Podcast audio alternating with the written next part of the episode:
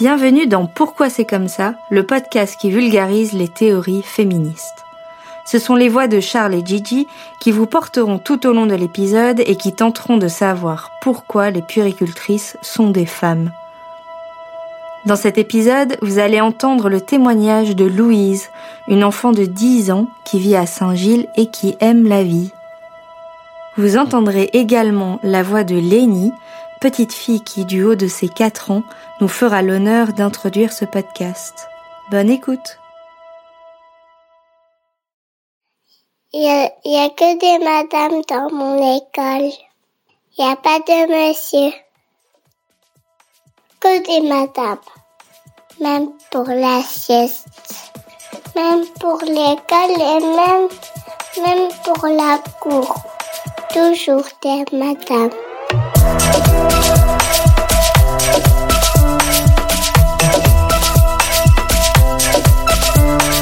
Pourquoi c'est comme ça? Le podcast qui vulgarise les théories féministes. Dans cet épisode, on va parler de la division sexuée du travail, c'est-à-dire le fait qu'il existe des métiers de femmes et des métiers d'hommes. Et on va découvrir pourquoi ça pose problème et d'où ça vient. Ah, et euh, petite remarque sur l'intro. On remarque que les institutrices maternelles et primaires sont essentiellement des femmes. Pour le secondaire, on arrive à 50-50. Mais une fois à l'université, les professeurs sont essentiellement des hommes. Intriguant, n'est-ce pas? Alors, pour faire un petit état des lieux, je vous cite quelques chiffres, ça permet de visualiser un peu. Les gardes d'enfants, 95% de femmes. Et les mécaniciens, 99% d'hommes. On a pris les plus gros pourcentages pour l'exemple, mais c'est bien la vérité. Et c'est le cas d'autres métiers comme les secrétaires médicales qui sont à 97% des femmes ou les pompiers qui sont à 98% des hommes. Alors on pourrait croire que finalement c'est pas important de n'avoir que des hommes ou des femmes dans certains métiers, mais en fait ça change tout. Prenez par exemple les gardes d'enfants, qui sont quasi exclusivement des femmes. Eh bien, cela renforce la croyance que cette activité serait naturellement féminine. Mais les compétences, que ce soit en mécanique ou en soi aux enfants, elles sont acquises et non innées. S'occuper des autres, c'est quelque chose qu'on apprend et qui est socialement construit et encouragé chez les filles. Ça fait partie de ce qu'on appelle la socialisation genrée. On l'appelle genrée parce qu'elle nous façonne en tant qu'homme et en tant que femme. C'est en fait l'ensemble des processus par lesquels les individus acquièrent et intériorisent les normes, les valeurs et les rôles qui organisent la vie sociale. Et tout cela construit l'identité psychologique et sociale de chacun. Et cette construction se fait via des agents de socialisation, c'est-à-dire tous ces lieux et ces personnes qui nous apprennent la façon dont on devrait se comporter dans notre société. Un des premiers agents de socialisation, c'est la famille, et ça commence par tous les messages qui nous sont répétés depuis qu'on est né, et à vrai dire même avant notre naissance. Depuis qu'on est des fœtus, les gens s'adressent à nous de façon genrée. Et en grandissant, on aura des remarques qui montrent ce qui est valorisé en fonction de notre genre. Du style que tu es belle avec cette robe ou qu'est-ce qu'il est costaud ce gaillard. Les messages sont dits oralement, mais ils se transmettent aussi par les jouets qu'on propose aux enfants, des poupées pour les unes et des camions pour les autres. Et puis, il y a aussi l'entourage, l'entourage direct. On sait que la meilleure des socialisations est celle qui s'opère dans les actions et dans les comportements. On remarque que dans les couples hétérosexuels, les mères s'occupent plus des tâches domestiques et les pères passent plus de temps de jeu avec les enfants. Les enfants vont assimiler comme si c'était naturel que les femmes prennent en charge le soin des autres et du foyer, et que les hommes s'épanouissent dans les loisirs. Et ils et elles vont très probablement reproduire ces comportements. Parce que pour un enfant en pleine construction identitaire, le modèle des adultes est un puissant agent de socialisation. Et même à l'âge adulte, les proches autour de nous qui se comportent de telle ou telle manière, ça nous répète ce qui est conforme ou pas pour notre genre. Ça indique ce qu'on est censé être, faire et penser. Qu'est-ce que je fais ici hein? Qu'est-ce que je fais ici toute la journée? Mais tu fais tourner la maison? Tu es mère de famille? Non, non, non, non, non. Je suis ta boniche. Crois-moi, il vaut mieux être la boniche de Catherine Deneuve que celle de Renaud Lepic. L'école est aussi un agent de socialisation, où les préjugés de genre sont omniprésents. Ils sont partout. Des préjugés, ce sont des jugements non fondés sur des faits. Par exemple, les filles ne seraient pas bonnes en mathématiques. Et même ailleurs qu'à l'école, on peut entendre que les femmes ne sont pas bonnes en mécanique, ou qu'elles ont un mauvais sens de l'orientation, ou que les hommes ne sont pas délicats, ou qu'ils ne sont pas capables de faire plusieurs tâches en même temps. On nous répète ça tous les jours, puis on le voit surtout dans les médias, les films, les livres pour enfants, etc. Et malheureusement, les enfants vont choisir leur orientation scolaire en fonction de ce qui est attendu pour leur genre.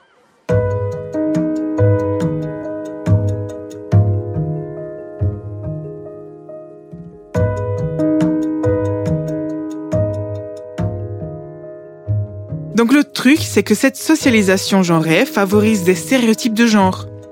Les stéréotypes sont des généralités qui se vérifient dans les faits. Par exemple, dans les filières d'ingénieurs, on compte 20% de femmes, tandis qu'elles sont 70% dans les filières de santé et d'aide aux personnes. Aux hommes la technique et aux femmes les relations et le soin. Donc, si les métiers d'ingénieur sont des milieux d'hommes, et qu'il n'y a pas de représentation de femmes ingénieurs dans les médias ou dans les livres, les filles ne sont pas amenées à imaginer que ce métier est possible pour elles aussi. En plus, si les filles se voient moins proposer des jouets de construction, de voitures ou de bricolage, elles développent moins ces aptitudes. Et pour finir, les messages environnants concernant leurs aptitudes en mathématiques influencent aussi leur propre perception de leurs compétences. En effet, à compétences égales, les filles se pensent moins douées que les garçons en mathématiques. Donc on se retrouve avec une majorité d'hommes ingénieurs et c'est le serpent qui se mord la queue. Pourquoi on dit que le rose c'est pour les filles et le bleu pour les garçons? Pourquoi est-ce qu'on dit que les filles c'est les cheveux longs et les garçons les cheveux courts? Ben ça j'en sais absolument rien. Mais je pense que c'est un vieux truc que les gens pensaient avant et qu'ils ont transmis à leurs enfants. Et il y a des parents qui ont appris à leurs enfants, comme ma maman, que tout le monde peut être comme ils veulent.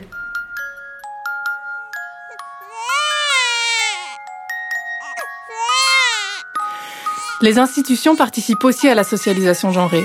L'exemple le plus visible, c'est le congé de maternité, plus long que le congé du deuxième parent. Imaginez que celui-ci soit égal pour les deux parents. Ce serait un bon frein pour la discrimination à l'embauche. Reste qu'il faut que les rôles changent au sein de la famille même, sinon les carrières des femmes restent désavantagées. Hashtag double journée.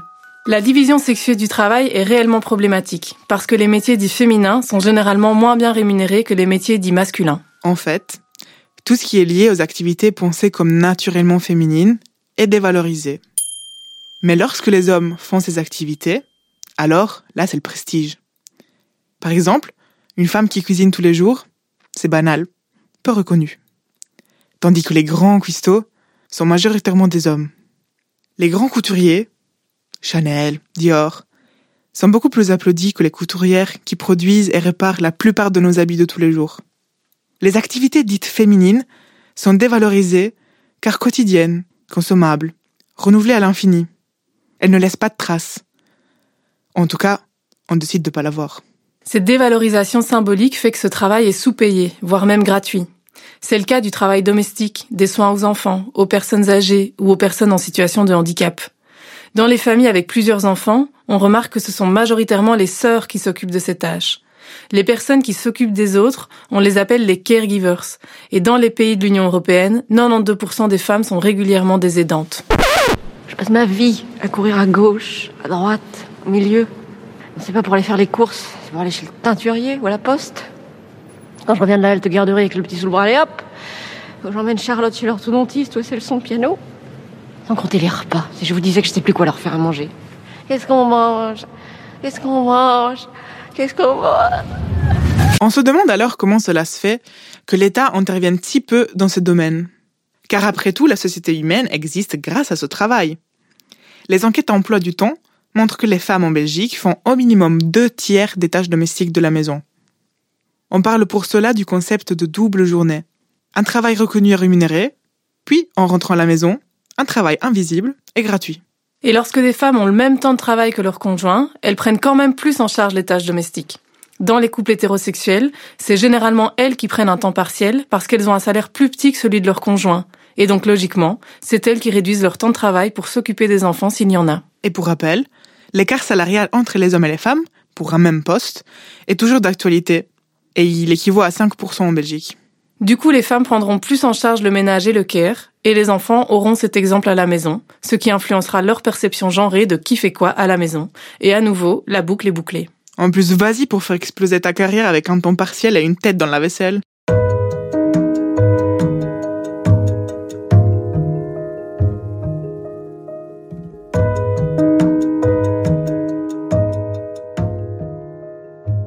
Mais c'est pas tout. Comme Titu Lecoq, autrice féministe, nous le dit, les femmes, elles restent plus à la maison. Pour cela, elles font plus de dépenses invisibles, comme les courses quotidiennes, les vêtements pour les enfants. En somme, toutes des courses qui ne valent plus rien une fois consommées.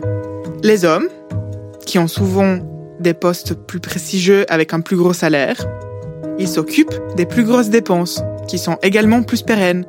Les voitures, les prêts. Et en plus, c'est des dépenses qui leur servent même après un divorce. Je rappelle, un mariage sur deux. Donc on peut dire que la socialisation genrée mène à la division sexuée du travail, qui elle-même mène à plus de précarité chez les femmes. Et puis habituellement, les femmes qui peuvent se permettre de déléguer le travail domestique et de soins le font en employant d'autres femmes. Et du coup, les activités du care restent féminines, et les femmes racisées, immigrantes ou précarisées se retrouvent plus souvent aides ménagères, nettoyant le domicile d'autres femmes, plus souvent blanches et issues de classes socio-économiques supérieures.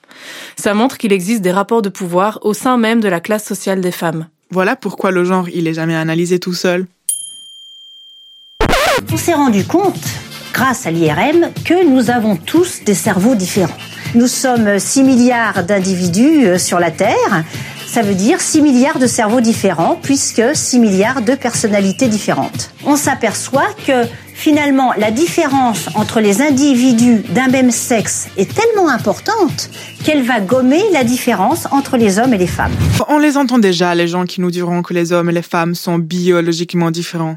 Ouais, il existe une croyance profondément ancrée dans notre société, selon laquelle les femmes seraient naturellement altruistes et douces, et qu'elles seraient donc plus aptes à s'occuper des autres. Bullshit. Ça s'appelle de l'essentialisme. C'est un mode de pensée selon lequel il y aurait des caractéristiques innées du genre masculin ou féminin. Par exemple, les femmes seraient par essence multitâches, et ça serait inscrit dans leur gène. Et on sait qu'une pensée essentialiste est au cœur de nombreuses idéologies discriminatoires, parce qu'elle justifie des inégalités sociales. Du style, s'il y a plus de femmes qui s'occupent des enfants, c'est dans leur gène, circuler, y a rien à voir. Oui, en plus, dire que c'est inné, en fait, ça permet de ne pas questionner les inégalités sociales, et donc euh, juste de les reproduire. Surtout qu'on l'a vu ensemble à quel point, dès notre naissance, nous sommes influencés par les agents de socialisation. Les cerveaux multitâches et ceux qui ont un sens de l'orientation, ça tombe pas du ciel. Nos corps et donc aussi nos cerveaux changent en fonction de ce qu'on fait. Les connexions neuronales, les muscles et même les sécrétions d'hormones changent en fonction des comportements répétés qu'on a. Alors au final, oui, on les développe, ces compétences genrées. Reste plus qu'à conscientiser cela et travailler pour s'améliorer comme on travaillerait n'importe quelle partie du corps en salle de muscu. Une société ne peut aller mieux que si chacun à l'intérieur de cette société se sent mieux, que si chaque homme, chaque femme, je dirais, incarne sa féminité, sa masculinité comme il en a envie et pas comme les modèles le désignent. Ce qu'on a envie de souligner dans cet épisode, c'est que la division sexuelle du travail, c'est systémique. Individuellement, c'est toujours très énergivore d'aller à contre-courant. Une première étape serait alors de souligner ces discriminations et de conscientiser ces privilèges. Reconnaître l'inégalité, c'est en fait se donner les cartes pour avancer. Pour ce qui est du niveau politique, il est temps de reconnaître et de valoriser symboliquement et financièrement tous les métiers qui favorisent une communauté en santé, comme les soins aux enfants, les entretiens, le nettoyage, etc. Et aussi, tout le monde, et donc les hommes aussi, peut s'y mettre à militer et revendiquer un congé parental obligatoire pour chaque parent. Et cela peu importe le genre. Ça permettra de tacler la discrimination à l'embauche. La diversité dans les instances de pouvoir est aussi primordiale. Si on imagine un homme blanc grisonnant quand on parle d'un CEO, bah ce n'est pas pour rien. C'est parce que ils sont en effet plus nombreux. Et ce sont des postes de pouvoir et décisionnels qui d'une part sont mieux payés, mais aussi qui peuvent permettre un changement structurel. Après, euh, la parité est nécessaire. Mais elle n'est pas suffisante. Il ne suffit pas d'être une femme pour remettre en question la division sexuelle du travail. Ça prend un temps d'arrêt et de recul sur notre culture. Et ça, c'est difficile dans une société qui tourne à mille à l'heure. Nous sommes imprégnés de cette culture inégalitaire. Alors le changement va prendre du temps. L'important, c'est d'en prendre conscience ensemble pour penser une société équitable pour toutes et tous. On peut chacun, chacune, se dire qu'on montre des modèles pour les enfants avec nos comportements, dans la famille comme ailleurs.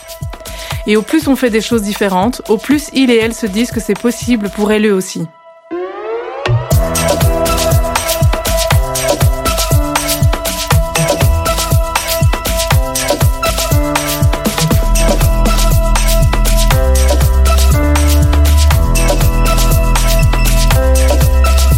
Podcast de Charline Marbet, Diada Ferrero, Lise Mernier et Laurence Denaring.